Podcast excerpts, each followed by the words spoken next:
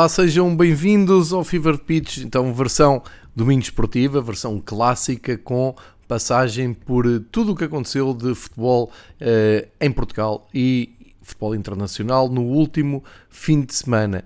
Eh, serve isto para quem não conseguiu eh, acompanhar todos os detalhes dos jogos que nos foram dados a ver ehm, na Liga B-Win e eh, fica também aqui o recado de que, eh, à hora que se grava este resumo semanal, eh, e já tradicional aqui no Fever Pitch, vão ficar de fora então quatro equipas, porque Benfica e Boa Vista defrontam-se no Estádio da Luz às 19 horas de segunda-feira, dia 20 de setembro, e eh, a uma hora ainda mais tardia, 21 e 15 de uma segunda-feira, Sporting Braga recebe o Tondela para fechar então a sexta jornada da Liga B-Win. Até agora temos resultados mais ou menos previsíveis. Uh, destaque para muitos empates no Campeonato Nacional nos últimos jogos. Eu diria mesmo que a maioria dos resultados finais, a tendência é empates. Uh, e não, não com jogos uh, muito entusiasmantes, mas já lá vamos.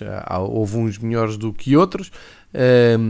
e posso aqui adiantar que no final então deste fim de semana, mesmo faltando jogar quatro equipas, temos um, uma equipa na liderança, que é o Benfica, que ficaria sempre na liderança, uh, fosse qual fosse o resultado que faria com o Boa Vista, mas agora muito mais pressionado porque uh, Sporting e Porto venceram os seus jogos. Perdeu terreno então o Estoril, que cai na classificação, uh, e sobe ao quinto lugar o Portimonense uh, no arranque de campeonato espetacular da equipa de Paulo Sérgio. No fundo da tabela, para já, o Moreirense, uh, mas aqui com a companhia de Tondela, Famalicão e Belenenses. O Tondela vai jogar ainda amanhã, todos com 3 pontos, portanto todas as equipas já pontuaram, uh, apenas não venceram até agora Famalicão, Bessade e Moreirense. Uh, estas são as notas globais a tirar do que tivemos uh, neste fim de semana. Uh, e depois temos também aqui o já tradicional destaque para um, ehm, as lotações dos estádios, como é que estão os adeptos a, aderir esta nova realidade, agora poderem ocupar 50% de cada recinto e o destaque vai inteirinho para o Vizela, que finalmente estreou o seu estádio na primeira divisão em 2021. O Vizela recebeu o Passos, curiosamente a equipa uh, que tem o estádio onde o Vizela jogou até agora, o Passos de Ferreira, e, e não poderia ter sido uma estreia melhor, já que primeiro o jogo foi ótimo de ser seguido, muita emoção, o Passos Ferreira reduzido um, a 10 jogadores e uh, depois dessa expulsão reagiu muito bem no jogo e o Vizela conseguiu somar mais um ponto, mas uh, a grande nota vai para 50% da ocupação do estádio. Não chega a ser 50%, é 49, qualquer coisa, arredondei-o para 50%, o que corresponde à presença de quase 3 mil adeptos em Vizela, no novo estádio do Vizela, para verem, no novo, no melhorado, assim é que é, eh, para verem o Vizela Passos Ferreira. Confesso que uma nota pessoal, eh, que é o palco que eu eh, quero visitar quando o Benfica lá for, porque eu não conheço, nem conheço Vizela, nem conheço o estádio onde joga o Vizela e, portanto, espero que aí seja possível arranjar bilhetes sem grandes confusões e que seja possível ir marcar presença num estádio que ainda não conheço. Depois desta nota, uh, também uma nota positiva para Famalicão, no empate entre Famalicão e Marítimo 0-0 apareceram mais de 2 mil pessoas, o que corresponde a 38% do, do recinto preenchido uh, em Famalicão. Ainda está longe dos tais 50%, muito longe dos 100%, como é evidente, mas uh, na tendência que nós temos vindo aqui uh, a anotar, são claramente os dois estádios a destacar este fim de semana. em sentido contrário, acho que deveria haver aqui um sinal de alerta no Porto. O Porto Moreirense teve a presença apenas e só de 14 mil adeptos no Estádio do Dragão, o que corresponde a 28% da ocupação do Estádio do Dragão. Um, não faço ideia quais são as razões, ainda por cima é dos poucos estádios em Portugal, se não mesmo o único, onde os adeptos deliberadamente, os adeptos da casa aderiram ao cartão de adepto, portanto podem preencher esse setor e os números parecem muito baixos uh, para uma, uma jornada já às portas do outono, uh, com o Porto depois de uma exibição boa um, em Madrid e um, eu vou dizer uma exibição de resistência a conseguir resgatar pontos no, um, no, der, no clássico que jogou na semana passada, é estranho ver o Dragão tão despido. Uh, e depois, uh, os, eh, o já costuma, o que faz parte, e, e, acho que é a tradição também falar do terreno que a Bessade escolhe para jogar, quem liria, uh, 670 pessoas assistiram ao Bessade Gil Vicente, o que corresponde a 3% do estádio, uh, que não é quase nada, mas enfim, Estava lá o diretor do Record, uma curiosidade que conseguimos ver na transmissão da Sport TV uh, ao intervalo, mas realmente é quase irrelevante a presença de pessoas para este jogo. Em Portimão apareceu um, cerca, apareceram cerca de mil pessoas, acho que é uma tendência que já se, já se tem aqui em Portimão, costuma andar sempre ali na, na volta dos 20% de lotação, uh, e portanto estas são as notas a tirar da, deste fim de semana. Um, é verdade que não estou a falar aqui do Sporting eh, no Estoril, que me também pareceu um, um, um estádio muito bem composto, mas um, e, e, nota para dois ou três adeptos do Sporting que foram preencher vergonhosamente a zona de cartão do adepto, de, já tinha acontecido em Barcelos, uh, em Famalicão, peço desculpa, mas uh, ainda não há dados, uh, a Liga Portugal ainda não disponibilizou no site, estou mesmo agora a conferir, não disponibilizou ainda esses números, acredito que sejam bons, o Estoril e o Sporting são duas equipas da Grande Lisboa e portanto também a facilitar o, a deslocação de adeptos do Sporting. Ora, olhando para aquilo que foi jogo a jogo, vamos tentar entrar numa fase mais detalhada. O Portimonense abriu a jornada na sexta-feira à noite, recebeu o Santa Clara e, graças a essa vitória, como eu já disse, deu um salto para o, o quinto lugar na tabela classificativa. Uh, soma 10 pontos, quer dizer que tanto Boa Vista como Sporting Braga podem apanhar o Portimonense, vencerem o Boa ganhar na Luz e o Braga ganhar em casa ao Tondela, porque ambos têm 8 pontos, estão a 2, mas não deixa de ser um arranque de temporada espetacular da equipa de Paulo Sérgio, que nos últimos anos tem sempre uh, sobrevivido até ao fim, ou lutado pela sobrevivência até ao fim no Campeonato Nacional. A equipa de Santa Clara, depois daquela goleada em casa com o Benfica, também não conseguiu dar a resposta, começam a soar ali alguns alarmes no Santa Clara porque ocupa a 14 posição com 4 pontos, mas eu acredito que os açorianos ainda vão conseguir recompor-se e conseguir um, ehm, somar mais pontos, principalmente em casa, portanto também não parece ainda demasiado preocupante. Nota para o, os golos, uh, porque o golo do o primeiro golo então do Portimonense é do colombiano Aponza, é uma, uma aposta no mercado da, do Portimonense que foi buscar este avançado alto um, ehm, e pelos vistos com um golo para substituir o Beto, que rumou, como se sabe, à Série A, a Itália, eh, e teve como protagonista também o Lucas Fernandes, um valor seguro de Portimão, porque o Lucas Fernandes fez um, ehm, a assistência para o primeiro gol aos 10 minutos do Aponza e uh, depois o Aponza retribuiu uh, fazendo assistência para o Lucas Fernandes fazer o gol antes do intervalo. Pelo meio, aos 20 minutos, o Rui Costa, também já vem sendo um clássico nos gols do Santa Clara, uh, conseguiu ainda empatar pelos 20 minutos, mas na segunda parte não houve mais mudanças no marcador e, portanto, a equipa de Paulo Sérgio Uh, para já, uh, juntamente com o Estoril, pois claro, não, não é pelo Estoril ter perdido agora com o Sporting que deixa de ser uma das surpresas agradáveis deste arranque de campeonato, mas agora também temos que englobar o Portimonense nessa lista. Sábado trouxe-nos três jogos, três empates, era esta tendência que eu falava há pouco. Uh, começamos pelo Famalicão, que recebeu o Marítimo.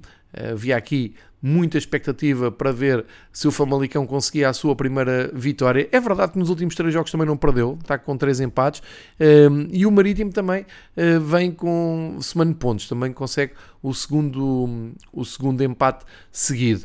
Ora, o, o jogo poderia ter-se ficado decidido, ou pelo menos encaminhado, uh, por volta de uma hora de jogo, quando o Ivo Rodrigues falha uma grande penalidade, uh, defendida pelo Paulo Vitor, o guarda-redes que veio este ano do Brasil para o Marítimo uh, e uh, acaba por uh, ser ali um revés para o Ivo Vieira. O Ivo Rodrigues não conseguiu descansar o Ivo Vieira. Foi mais um jogo sem vencer da parte do Famalicão, mas vê-se que há qualidade, tanto no Famalicão como também no Marítimo. O Rúlio Velasquez também está a construir uma equipa forte. O Marítimo tem tendência para não pontuar fora da ilha e agora está a conseguir, quer dizer, agora conseguiu, neste fim de semana conseguiu uh, mais um ponto. O Marítimo, nesta altura, uh, está melhor, tem mais 3 pontos que o Famalicão, está em primeiro lugar.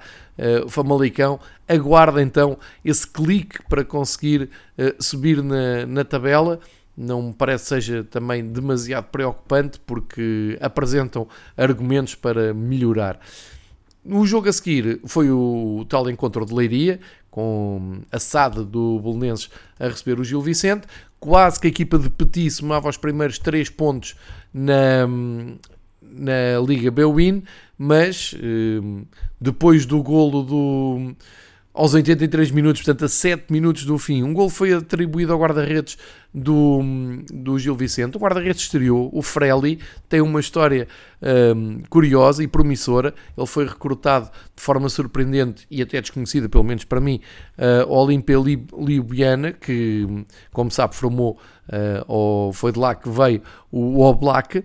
Eh, são da mesma nacionalidade e o Freli fez uma ótima exibição, mas ficou ligado ao gol porque a bola, eh, ele defende para a trava, a bola quando vem da trave bate-lhe nas costas e entra e então a Liga atribuiu-lhe o golo, um, eh, se não teria sido um golo do brasileiro Alisson Safira, uh, que um, ainda festejou muito uh, o tento a 7 minutos do fim, mas uh, foi mesmo dado ao guarda-redes do Gil Vicente. Teve eh, coração e alma, como disse o Ricardo Soares no fim do jogo, a equipa do Gil Vicente para ir atrás do gol e um, ehm, conseguiu. Conseguiu por uh, a Burjania, um, um, jogador que veio do banco e aos 90 mais 2, a partir de uma bola parada, e estamos a falar de um jogador um, ehm, da Geórgia que veio do, de Espanha, do Real Oviedo e do Cartagena e que já tinha passado também pelo Twente na, no campeonato holandês.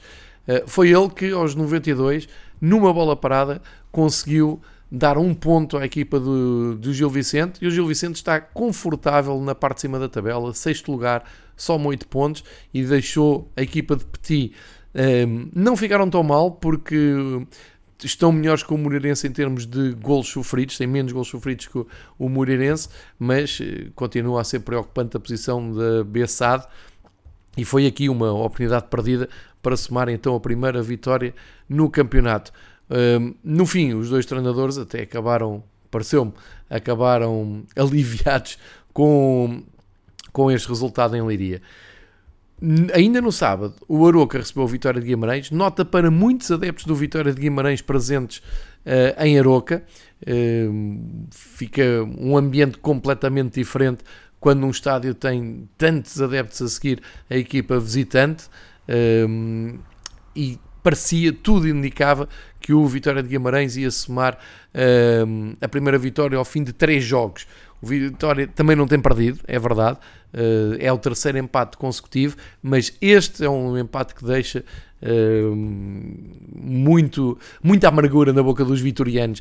O, o, Ricardo Quaresma voltou aos golos, fez um gol muito cedo, aos 7 minutos, uma ótima assistência do Stupinhé. Logo a seguir, o Quaresma podia ter feito o 2-0, acertou no poste.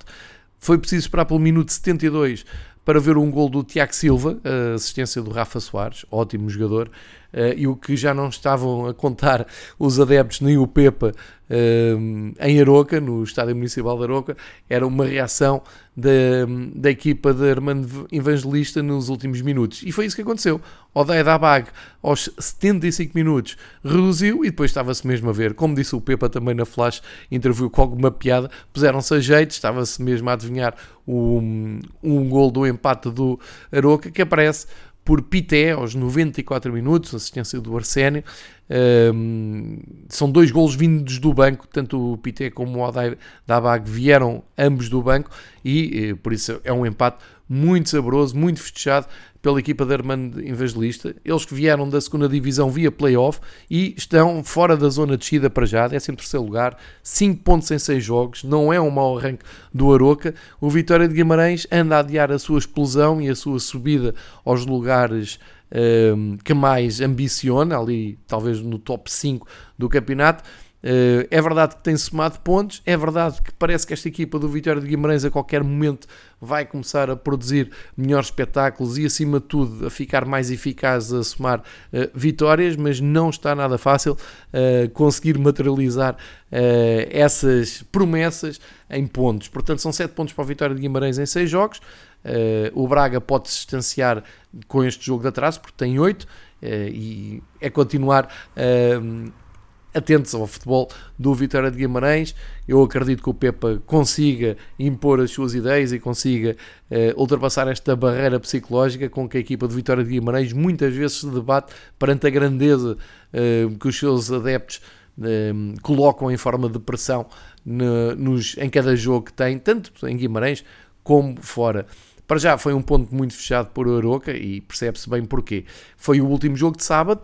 No domingo tivemos mais três jogos e uh, havia grande expectativa com o regresso então ao campeonato de Porto e Sporting depois da semana europeia. Mas primeiro o Vizela Passos Ferreira que já destaquei e elogiei, o, o estádio uh, de Caldas de Vizela uh, com uma ótima assistência para, para este jogo, com uma relva pareceu-me muito bom estado e um estádio muito bem tratado, valeram a pena então essas obras de melhoramento e o Vizela conseguiu uh, proporcionar aos seus adeptos uh, mais um ponto. O Vizela é o terceiro jogo seguido uh, que vem a somar pontos.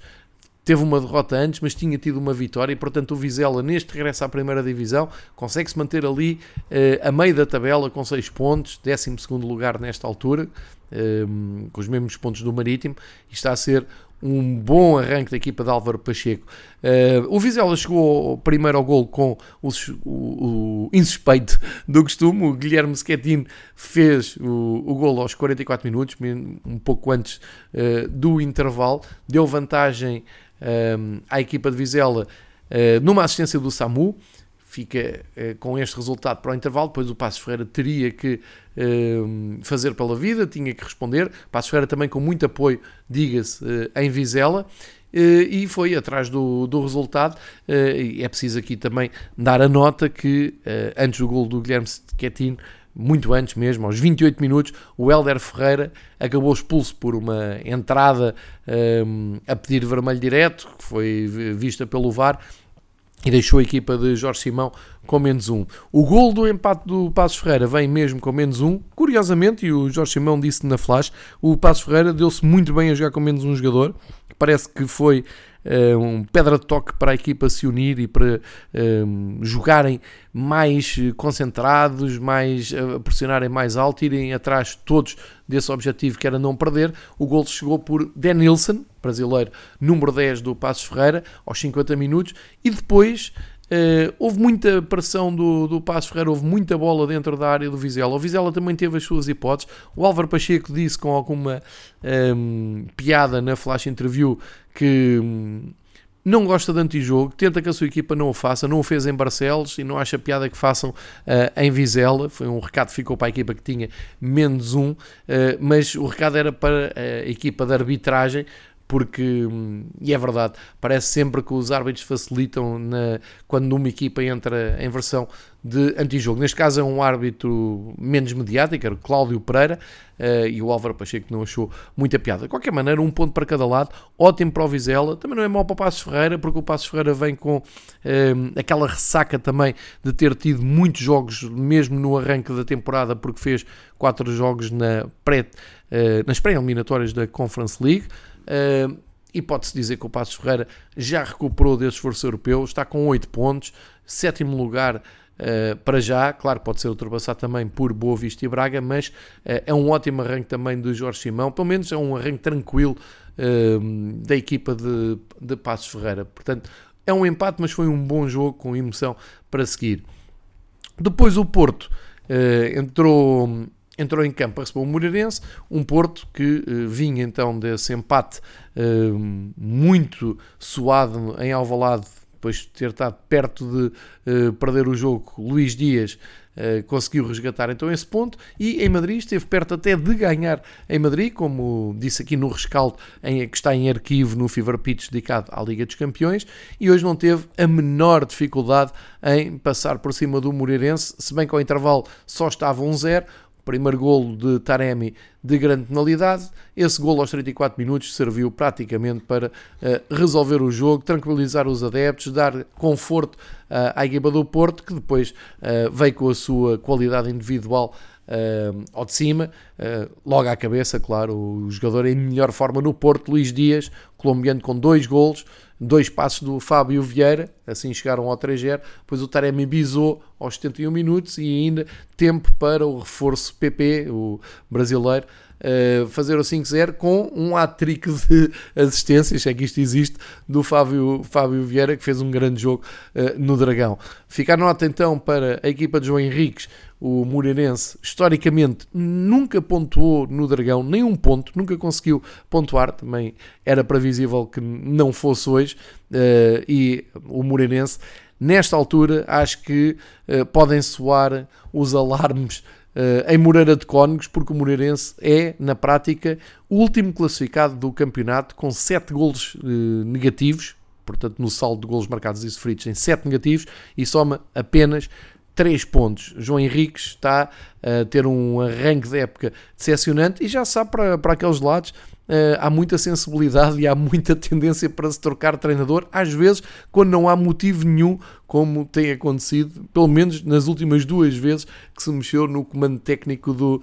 Moreirense. Portanto, fica aqui o João Henriques de uh, prevenção uh, sobre o que é que pode acontecer num futuro bravo, breve. Mas muito pouco Moreirense e ao fim de seis jornadas é preocupante a posição do Moreirense. Para Sérgio Conceição, um jogo tranquilo, não poderia ter tido melhor cenário depois de uh, duas batalhas duríssimas, tanto em Alvalade como em Madrid, com o Atlético uh, e o Porto aqui completamente a capitalizar aquele ponto conquistado em Alvalade e a manter-se ali no terceiro lugar, mais um ponto agora que o Estoril e os mesmos pontos que o Sporting.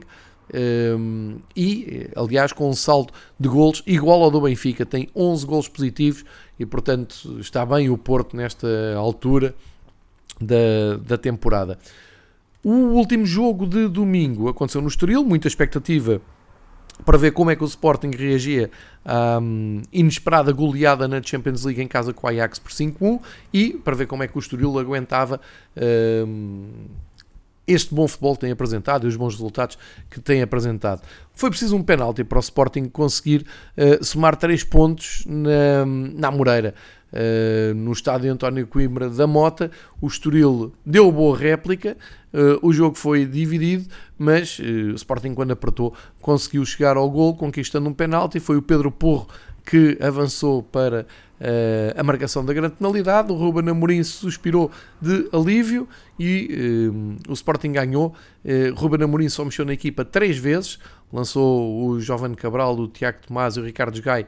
Uh, os dois últimos já nos 10 últimos minutos, antes tinha tirado o Ruben Vinagre uh, para lançar então o Jovem Cabral, uh, e parece-me que o mínimo o objetivo mínimo do Sporting foi cumprido, que era somar os três pontos, reagir um, à perda de pontos em casa no Clássico e também uh, à, à noite trágica que teve na estreia da Liga dos Campeões. Pelo menos repuseram um, os ânimos, aquela, o, uh, o ânimo dos adeptos do Sporting agora melhorou bastante e feitas as contas, com seis jornadas, uh, estão, nos, uh, estão na perseguição ao Benfica, ultrapassaram o, o Estoril eh, e estão no top 3, eh, bem colados ao Benfica, que ainda não jogou como, como se sabe. Portanto, esta, este foi o panorama dos jogos em Portugal jogados até domingo à noite, como é costume, jornadas de 4 dias, e fica então essa nota para atualizar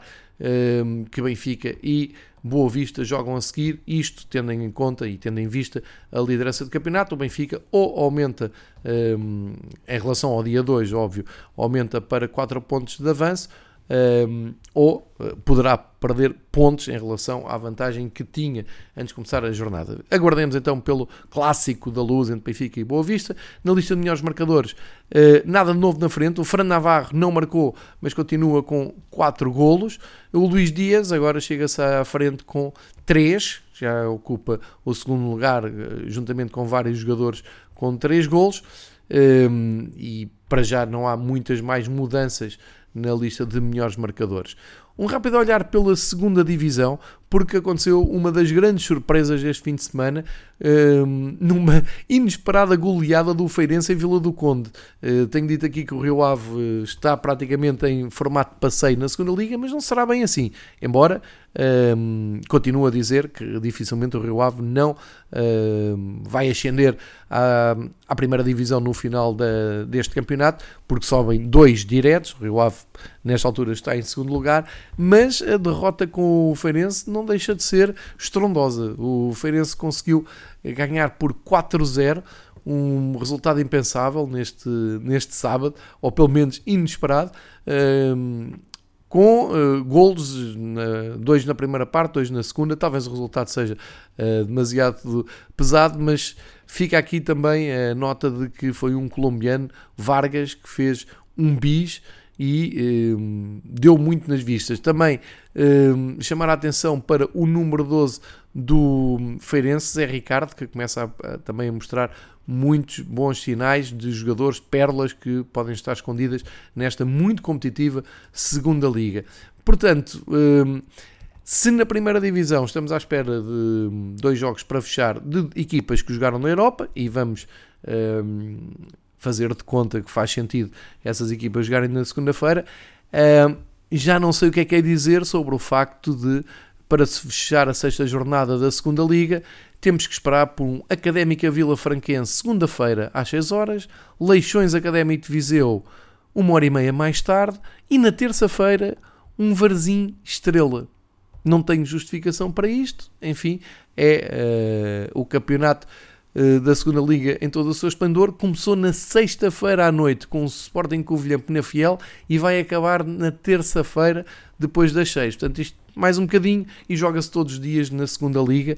Não sei se é esse o objetivo, se é para aí que caminhamos, mas enfim, isto é um pouco ridículo. Dos jogos que tivemos, uh, destaque para uh, a vitória do, do Chaves sobre o Porto B. Uh, o Chaves que é sempre um candidato à subida e que anda ali longe de, de o conseguir. O Casa Pia foi surpreender o, o Nacional da Madeira, ganhou 2-1 na Choupana.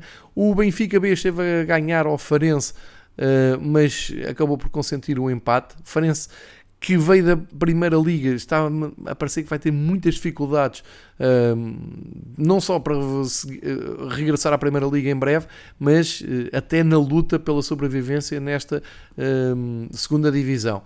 De qualquer maneira, fica um ponto para o Farense. O Benfica está bem porque Uh, a equipa Nelson Veríssimo somou 11 pontos, está em terceiro lugar, uh, somou o segundo empate seguido, ao terceiro jogo sem ganhar, é verdade, mas uh, está bem no, no, campeonato e para aquilo que são as pretensões do Benfica B, estar no terceiro lugar não significa nada, porque o Benfica não vai jogar nenhum playoff, Benfica B, para subir à primeira divisão. Nesse sentido, está o Casa Pia bem posicionado, com esses 10 pontos.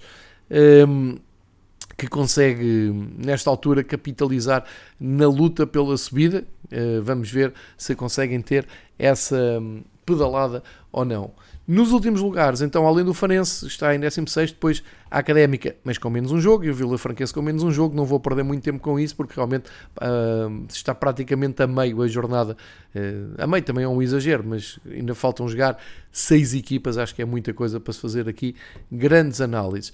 Portanto, visto e revisto o que aconteceu em Portugal, um, Convido-vos então agora pela nossa volta pela Europa, pelo top 5 de campeonatos, para aqui uns breves, um, umas breves notas, uns breves detalhes daquilo que tem acontecido lá para fora. E sugiro começarmos então na Premier League, Inglaterra, uh, olharmos para a classificação ao fim de 5 jornadas e temos aqui um dado muito curioso, é que o Brighton ocupa a quarta posição do campeonato, ganharam hoje ao Leicester e somam 12 pontos, apenas e só menos um que o trio da frente composto por Chelsea, Liverpool, Manchester United. Portanto, a grande nota deste arranque de temporada é para o Brighton, que só tem uma derrota até agora, perderam com o Everton em casa, mas nos outros quatro jogos somam os jogos por vitórias. Impressionante uh, o arranque da equipa de Brighton, inclusive à frente do Manchester City de Guardiola, que uh, voltou a tropeçar depois daquela derrota na primeira jornada com o Tottenham. Nesta jornada, depois de duas goleadas em casa, uh, não conseguiram superar o Southampton, embora tenham tido ali um gol anulado no fim que parecia ter resolvido o jogo. Portanto, estas são uh, as, os principais destaques. Uh, dizer também que o Arsenal conseguiu a segunda vitória seguida, ganhou em Burnley, portanto, vem na escapada de, dos lugares de descida para a 13 posição. Uh, voltou às, às, vitórias o Brentford, do tal projeto muito interessante uh, com raízes na Dinamarca. Uh, surpreenderam o Wolverhampton Bruno Lage.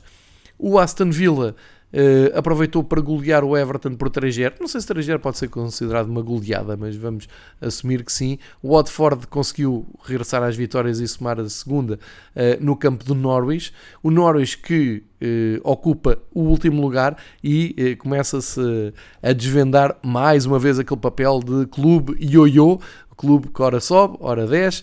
Entretanto, já renovaram com o seu ótimo treinador alemão, mas a verdade é que em 5 jogos, 0 pontos da equipa do Norwich. O Burnley só tem um, eh, que foi conquistado eh, à terceira jornada com o Leeds United e o Newcastle também não sai da zona de descida, voltou a empatar precisamente com o Leeds United que está apenas um lugar uh, acima. A equipa de Bielsa com muitas dificuldades neste arranque, tem três empates, ainda não ganhou. Uh, outra equipa que ainda não ganhou foi o Southampton, mas como eu disse, conseguiu um ponto uh, bem saboroso no Etihad Stadium. Aliás, ainda não ganhou, mas também só perdeu uma vez. Vem com quatro empates seguidos, são quatro pontinhos para o Southampton, que acabou a época passada num sobressalto depois de ter andado ali nos lugares europeus e eh, agora já está a amelhar muitos pontos. Também não está famosa a vida do, do Wolves, que está ali perto dos lugares de descida, só uma vitória em 5 jogos, hoje, eh, nova derrota, como eu disse há pouco. Uh, também o Leicester, duas, só duas vitórias para três derrotas, seis pontos, está muito abaixo daquilo que uh, era expectável. Uh, hoje, esta derrota com o Brighton agravou um pouco mais o cenário. E eh, finalmente, olhando lá para cima, então o Chelsea, que talvez seja uma análise ainda precipitada, mas por tudo aquilo que eu vi na reta final do campeonato passado, na Liga dos Campeões, o ótimo trabalho que o Thomas Tuchel está a fazer em Londres, começam-se a desenhar como seríssimos candidatos ao título. Hoje foi um passeio no Derby de Londres, na casa do Tottenham, no, contra o clube do Nuno Espírito Santo, que entrou em queda livre, duas derrotas seguidas no campeonato. 3-0 para o Chelsea, passeio autêntico. O Chelsea uh, soma assim 13 pontos uh, apenas empatou um. Uh, foi no clássico com o Liverpool. Aliás, o Liverpool também soma uh, os jogos por vitórias e tem esse empate. E tem ainda a companhia do Manchester United, que também tinha esse empate curiosamente com o Southampton, que conseguiu tirar pontos às duas equipas de Manchester, e hoje conseguiu uma vitória em Londres muito, muito complicada. Uh, ganhou por 2-1, mas uh, pode-se dizer que eh, a esta hora ainda devem estar a agradecer uh, ao seu guarda-redes ter defendido uma grande penalidade num contexto muito estranho. O, o Solskjaer no fim festejou e, e com, com razões para isso. Estamos a falar de um jogo que o West Ham começou a ganhar com um gol do argelino Benamá uh, à meia hora de jogo. A resposta foi imediata. Cristiano Ronaldo, pois quem, quem, é que poderia ter feito uh, golo uh, para o Manchester United? Empatou aos uh, 34 minutos e depois o jogo parecia encaminhar-se para um empate, uma divisão de pontos entre a equipa de David Moyes e Solskjaer e apareceu o Lingard, e reparem na ironia disto, o Lingard que ajudou uh, no ano passado muito David Moyes a conseguir um apuramento europeu histórico e que tem aproveitado bem, como disse aqui no uh, Fever Pitch, episódio dedicado à Liga Europa e à Conference League. O Lingard faz o gol a um minuto do fim, a passe do Pogba e consegue uh, dar a vitória ao West Ham. Vitória essa que foi -se segurada pelo guarda-redes um, espanhol, David De Gea. O De Gea consegue defender um penalti do, do Noble. Agora, a história deste penalti, se não viram, vão ver, porque uh, a sequência é impensável. O Noble entra em campo aos 94 minutos para o lugar do Bowen e eh, é chamado a bater a grande penalidade. Tudo bem, o Noble é um, uma referência do West Ham, um jogador muito experiente, mas entra, entra completamente a frio e chega lá, tira para o lado esquerdo do De Gea que defende, segura, é um final de jogo absolutamente épico uh, e acaba por dar uh, a vitória à, à equipa de Solskjaer, que assim se mantém no trio da frente. Quem uh, saiu aqui do trio da frente foi o Manchester City, como eu já disse, com um empate 0-0. Guardiola furioso no fim do jogo, a dizer que facilitaram, uh, que não poderiam esperar pelo fim do jogo para chegar a um golo que acabou até uh, invalidado. E foi surpreendente então esta perda de pontos para a equipa do Ralph Hassanult, que ficou muito contente no final do jogo. Um 0-0 nada habitual na Premier League. E aqui deixem-me fazer uma das sugestões da semana. Eh, para quem gostar então de podcasts e para quem se interessar mais pelos bastidores e nomeadamente pelo um jogador que é referência no Manchester City, o camisola 25 Fernandinho, uma referência do meio campo do Manchester City. No último podcast dos eh, correspondentes, portanto na semana passada, já, já foi publicado há quase uma semana, a facilidade com que os jornalistas brasileiros eh, fizeram um programa de mais de uma hora com o Fernandinho, ele próprio. E ele foi ele que pediu para entrar no, no episódio, porque eh, segue todas as semanas o que eles dizem e quis entrar. E é uma delícia ouvir o Fernandinho falar um, com jornalistas que seguem o campeonato sem filtros, sem uh, nenhumas preocupações. Enfim, uma lição para uh, quem gosta de também desta componente de cobertura uh, jornalística à volta do futebol uh, e uma coisa muito própria de Inglaterra. Portanto, ficamos uh, com a quinta jornada fechada com estes dados. Melhores marcadores um, à quinta jornada continuam a ser o Miquel António do West Ham, o Bruno Fernandes e o Mohamed Salah, que marcou neste fim de semana. Eu não falei do Liverpool, mas o Liverpool um, ganhou Uh, embora não tenha sido um jogo fácil, mas ganhou uh, com 3-0. Um resultado é mais dilatado também pelo uh, gol no fim. O Salah uh, fez o seu gol, o Diogo Jota perdeu um gol impressionante, mas o que interessa é que o Liverpool segue no trio da frente. Vamos esperar pela próxima jornada, a sexta jornada, que vai trazer a maioria dos jogos no sábado, como costuma ser. Normal em Inglaterra. O Liverpool com um jogo muito interessante com o tal Brentford. Uh, o Manchester City a ir a Londres jogar com o Chelsea, o Manchester United a receber o Aston Villa. Vai valer muito a pena seguir uh, estes jogos na Sport TV, aqueles que a Sport TV quiser dar, sem uh, explicar aos seus assinantes, como aconteceu neste fim de semana, que eu, por exemplo, queria ver o Liverpool e tive que recorrer a streams porque não foi contemplado nas transmissões da Sport TV. Vamos olhar para o outro campeonato acompanhado pela Sport TV, a Série A, a Itália. Jornada ainda não completa, porque falta jogar o Udinese Nápoles na uh, segunda-feira às 7h45. Mas temos aqui uh, já dados uh, curiosos e importantes, a começar desde logo com o primeiro, a primeira derrota de José Mourinho. Depois de um grande início, ele bem tinha dito que aquela vitória à meia da semana com o CSKA não o convenceu, de Sofia, CSKA de Sofia, não o convenceu aquela goleada por 5-1 e percebe-se agora porque foram surpreendidos em Verona pelo Elas, que só tinha derrotas, recebeu um treinador novo, o Igor Tudor, que tem uma grande estreia na, na, à frente do Verona, e o Elas vence por 3-2, grande jogo de futebol, grande gol do Pellegrini, só sabe marcar grandes gols o capitão da Roma, mas não valeu de nada, o Verona ganhou mesmo, num jogo já com muita chuva, e eh, primeiro revés então para eh, Mourinho, que vê eh, chegarem-se à frente as equipas de Milão. Isto porque o Inter de Milão ganhou ao Bolonha por 6-1, grande exibição uh, da equipa do Inter, dos campeões, e o AC Milan com o empate que conseguiu uh, em Turim com os Juventus, isto depois de ter estado a perder, uh, esse empate permite somar 10 pontos, os mesmos do Inter, e portanto são os dois que vão na frente. E isto com 4 jogos, pode-se dizer que o começo do AC Milan é bom e o do Inter também. A Roma atrasa-se então com esta derrota. O Nápoles pode saltar para a frente se ganhar o seu jogo em atraso, porque uh, tem três jogos, três vitórias. Vamos ver se confirma uh, essa possibilidade. A Fiorentina também com um arranque de, época muito mais de acordo com a potencialidade do seu plantel e algo que tínhamos dito aqui no Fever Pitch no ano passado. Agora sim, começaram com uma derrota, mas responderam com três vitórias. Perderam em Roma e uh, dessas três vitórias, a última foi agora em Génova, 2-1 para a Fiorentina. Chegam-se ali ao grupo da frente.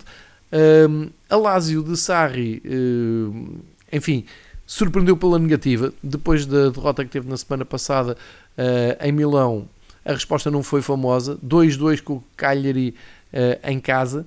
Uh, Atrasam-se aqui um pouco na, na tabela.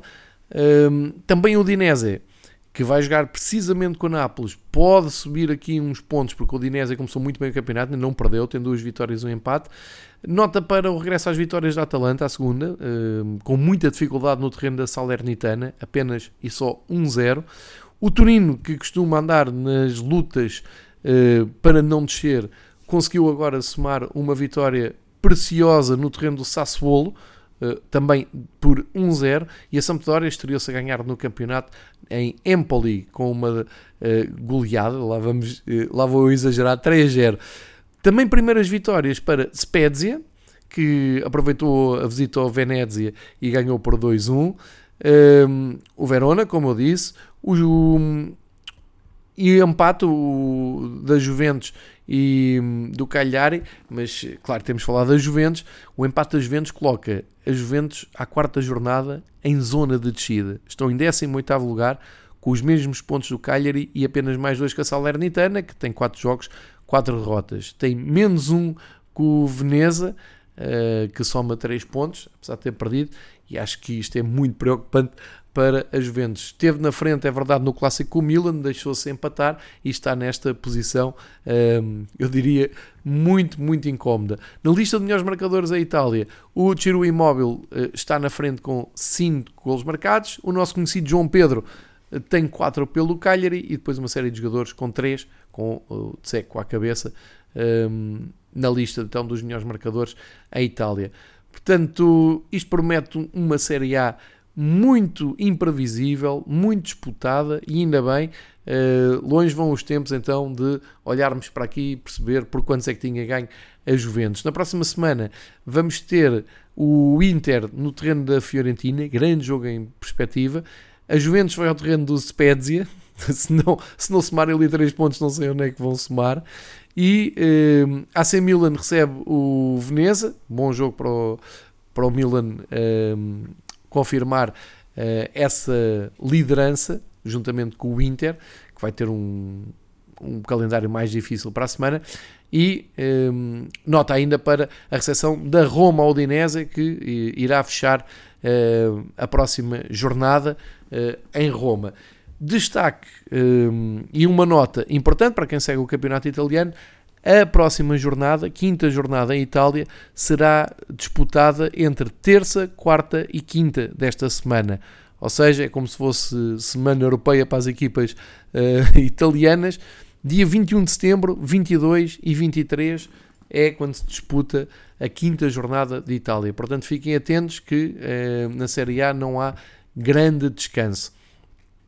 feitas as contas então da, da competição italiana, vamos aqui ao lado, a Espanha, e vamos espreitar então as contas finais da quinta jornada, sabendo que Barcelona e Granada fecham a jornada na segunda-feira à noite, às 8 da noite, e por isso ainda não jogaram, mas eh, eu diria que o destaque vai inteirinho para a vitória do Real Madrid em Valência, num final de jogo absolutamente épico para uh, os adeptos do Real Madrid. O que acontece é que o Valência estava uh, em vantagem desde o minuto 66, um gol do Hugo Duro, e a uh, 4 minutos do fim parecia difícil o Real Madrid dar a volta ou somar pontos em Valência, no estádio Mestalha, mas aparece Vinícius Júnior, a assistência foi do Benzema, uh, a fazer um 1 aos 86 minutos. E dois minutos depois invertem papéis, Benzema marca, Vinícius Júnior assiste e 3 pontos para o Real Madrid, somam a quarta vitória seguida e o Valencia ainda deve estar a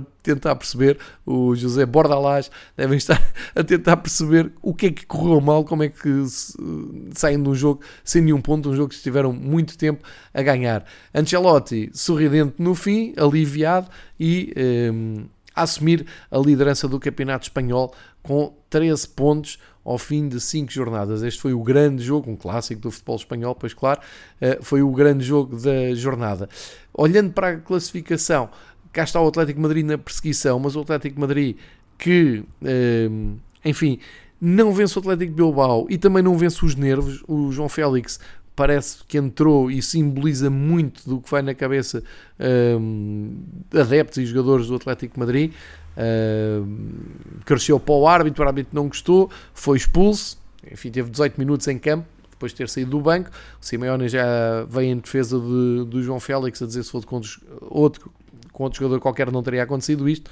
Eu acho é que o Atlético Madrid um, anda muito nervoso nos últimos tempos. São dois jogos, dois 0-0 seguidos. Se somarmos a isto o jogo com o Porto a meio da semana, em que também foi uma desilusão, uh, e vinham numa vitória do recém-promovido espanhol uh, na Catalunha por 2-1. Portanto, mantém ali o segundo lugar com 11 pontos, mas uh, claramente decepção para a equipa do Atlético Madrid nesta jornada. O Valência perdeu, como se viu, terreno na frente. Aliás, nos primeiros sete, só o Real Madrid na frente ganhou e o Osasuna no sétimo lugar, um, com a vitória em Alavés, uh, é que ganham, porque pelo meio o Sevilha perdeu pontos com a Real Sociedade, empataram a zero.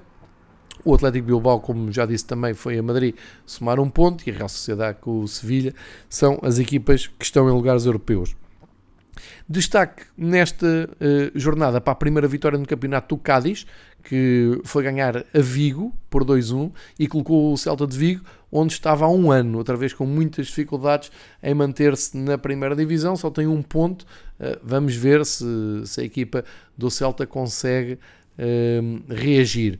O Rei Velhacano consegue também a sua segunda vitória com um herói já esperado. Falcão uh, estreou-se pelo Rai Vallecano, marcou o terceiro gol com a camisola número 13, uma homenagem ao seu pai que era defesa central, e uh, o Rai Vallecano ganhou o Getafe, uh, estando ali confortavelmente no nono lugar, para já com 7 pontos. Também destaca ainda para o empate do Espanhol, que conseguiu um ponto num terreno sempre difícil, que é o do Betis, e mesmo assim, com este empate, o Betis consegue subir um pouco na classificação. Lá embaixo, nos lugares de além do Celta, eh, temos o Getafe, 5 jogos, 5 derrotas. Temos o Alavés, 4 jogos, 4 derrotas. São uh, as equipas com mais preocupações nesta altura. Granada e Espanhol não estão muito melhores, mas uh, para já são estes os dois últimos classificados do Campeonato Espanhol. Amanhã, como eu disse, Barcelona, ou nesta segunda-feira, para ser mais correto, Barcelona e Granada. O que é que poderá fazer o Barcelona caso consiga ganhar? Com o Kuman continua com um discurso bélico, uh, foi buscar a derrota em casa com o Bayern de Munique e lembrou que perdeu por 3-0, mas que este Barcelona com o Griezmann, o Suárez e o hum, Messi tinha perdido com o Bayern de Munique por 8 e portanto deixou aqui umas farpas para uh, os antecessores. Uh, o Barcelona, se ganhar, chega aos 10 pontos. Portanto, o máximo que conseguir, se vencer amanhã em Camp Nou, é apanhar o Valência e Real Sociedade no terceiro lugar. Vamos ver o que é que consegue fazer a equipa de Ronald Koeman, que está claramente ao ataque na maneira como encara estas conferências de imprensa. Vamos agora saltar para a Alemanha, terreno do Bayern de Munique, e acho que já se pode dizer assim, porque finalmente o Wolfsburg uh, perdeu pontos. Tropeçou hoje no, na recepção ao Eintracht de Frankfurt, o Wolfsburg que comandava a Bundesliga isolado, uh, empatou 1 a 1 e com isto foi apanhado pelo Bayern Munique. Tem os dois 13 pontos, a questão é que o Bayern Munique tem 16 golos positivos e o Wolfsburg tem 5. Desses 16, 7 vieram do sábado na recepção do Bayern Munique ao Bochum, mais uma prova que a equipa de Nagelsmann uh, não brinca, não leva uh, nada para facilitar e, portanto, vitória por 7-0 ao Bochum, chegam-se à frente no campeonato. Tinha, isto é a quinta jornada que tinha aberto em Berlim com a vitória do Hertha sobre o Greuther Fürth, outra equipa que juntamente com o Bochum vieram da, da segunda divisão, uh, e depois. Uh, aliás, posso já dizer que as duas equipas que subiram estão nos últimos lugares uh, da tabela. Embora o Bochum já conte com uma vitória, um, que há sempre esse registro de não haver vitórias que o Schalke no ano passado ia uh, uh, pulverizando o recorde com muitos anos na Bundesliga. Ao dia 2, equipas que ainda não ganharam no campeonato alemão, Arminia Bielefeld, Eintracht Frankfurt, que apesar do, do empate, e são quatro empates seguidos de Frankfurt, ainda não ganharam, e o Greuther Fürth, que está na última uh, posição, uh, começam a vislumbrar então, e isto é um exagero, pois claro, tem jeito irónico, uh, esse recorde do Tasmania. Mas uh, notas mais positivas para o Borussia Dortmund, está muito bem com o Haaland absolutamente imparável. Uh, 68 gols em 67 jogos pelo Borussia Dortmund. Acho que isto já diz tudo. Ganharam a União de Berlim por 4-2, um jogo equilibrado, mas que com o Alan indomável. Uh, também nota para o Leverkusen que regressou às vitórias depois da derrota na semana passada. Uh, agora 10 pontos, ganharam em Stuttgart, boa vitória do, do Leverkusen. Uh, e depois o Hertha de Berlim, que somou então essa segunda uh, vitória, consegue se distanciar daqueles lugares mais perigosos onde andou no ano passado. Primeira vitória para o Augsburgo contra o Borussia de Mönchengladbach, a dar também um salto na, na tabela. e depois, posição preocupante para o Borussia Mönchengladbach, Eintracht, Stuttgart e Armínia e eh, também uma nota para o Leipzig que eh, soma o terceiro jogo sem conseguir ganhar.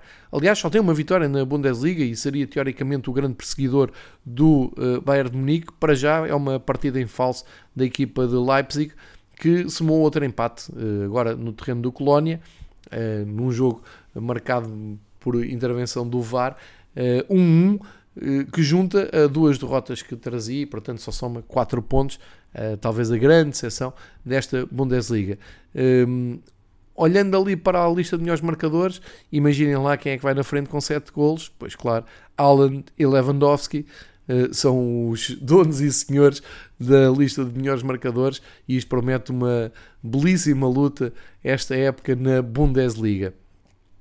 Falta olhar ainda para um, o campeonato uh, francês. E um, no campeonato francês, até podemos começar pelo fim, que foi o jogo que encerrou a jornada, um clássico PSG-Lyon, uh, e havia tanto para dizer sobre este jogo, uh, nomeadamente a substituição de Leo Messi, que saiu com um ar, hum, eu vou-lhe dizer, espantado, para não estar aqui a, a, dizer outra coisa. Se aos 76 minutos para a entrada do Hakimi uh, e, eh, curiosamente, uh, acabou por dar sorte porque o Icardi, que tinha entrado para o lugar do Di Maria uns minutos depois, aos 93, resgatou mesmo a vitória para o PSG, mas é um jogo muito preocupante do PSG, nomeadamente quando tem que jogar contra equipas que sabem jogar, quando tem uh, mais qualidade, uh, fica assim a dúvida de quem é que defende entre Neymar, Messi, Di Maria, Mbappé, quem é que vem atrás ajudar o Guay, o Ander Herrera e o quarteto defensivo. Fica essa dúvida. O Lucas Paquetá, uh, aos 54 minutos, mostrou Uh, que não é muito difícil fazer golos ao PSG, mas a resposta veio com o penalti do Neymar, um penalti que eu até achei mais uh, polémico aquilo que pareceu ao VAR, porque eu acho que o Neymar começa a fazer falta, depois, enfim, uh, é derrubado, mas isto é, vale o que vale, foi aos 66 minutos e então, como eu disse, o Icardi depois a dar 3 pontos à equipa de PSG, que, feitas as contas, no fim do dia, pois claro, só me segue 6 jogos, 6 vitórias, mas se isto é o projeto do PSG para ganhar a Champions, eu digo hoje, daquilo que eu tenho visto, não vai dar. Mesmo com estas compras todas, este dinheiro todo que estão a gastar um, nestas estrelas uh, da equipa de sonho de Paris. Eu acho que não vai dar porque falta aqui muita coisa, principalmente em termos defensivos, sem bola, falta muita coisa ao PSG. Vamos ver se a equipa cresce ou não, mas para já é um passeio na Liga Francesa, como se esperava, a exceção foi no ano passado. Ora, no campeonato dos outros, o Marselha muito bem, eh, ainda não perdeu, uh, à quinta jornada Aliás, quinta jornada para o Marselha, porque tem esse jogo, como sabem, atrás com o Nice. Estamos na sexta jornada em, Espanha, em, em França. O Marselha ganhou ao Rennes 2-0, chega ao segundo lugar, fica ali a 5 pontos do, do PSG, soma até agora em 5 jogos 4 vitórias e um empate, está muito bem São Paulo. Depois, num surpreendente terceiro lugar, o Lance, eh, que ganhou o grande derby eh, com o Lille, 1-0 e com imagens inacreditáveis. Depois daquele Nice-Marselha, voltámos a ter Sul da América em França. Os adeptos do lance interromperam, eh, conseguiram interromper o jogo largos minutos, eh, invadindo o campo para ir ao setor dos adeptos visitantes do Lille e conseguiram chegar, chegar lá. para espanto de todos aqueles que estavam a ver o jogo na Eleven Sports e que enfim, começa a ser já muito corrente em França. Alguma coisa vão ter que fazer, algum castigo há de ter que uh, acontecer. Para já o Lance ganha este jogo ao Lille, soma 12 pontos, ainda não perdeu também, 6 jogos, 3 vitórias, 3 empates, está ali no, confortavelmente com, uh, no terceiro lugar. O Angers perdeu finalmente, uh, perdeu em casa com Strondo, com o Nantes, estava a fazer um arranque de época ótimo, eh, ficou, caiu aqui uns lugares, ficou no quarto lugar, vamos ver se se recompõe. O Nice aproveitou para somar mais um ponto na recepção ao Mónaco, também ainda não perdeu. Uh, são, é foi o segundo empate depois de três vitórias. O uh, Clermont, a equipa que veio da segunda divisão e de certa maneira foi sensação nestas primeiras jornadas, voltou a pontuar depois da derrota com o PSG. recebeu o Brest e empatou a 1, um. mantém-se ali nos primeiros 6 tal como o Lorient, que também empatou muitos empates nesta, nesta jornada, e o Montpellier.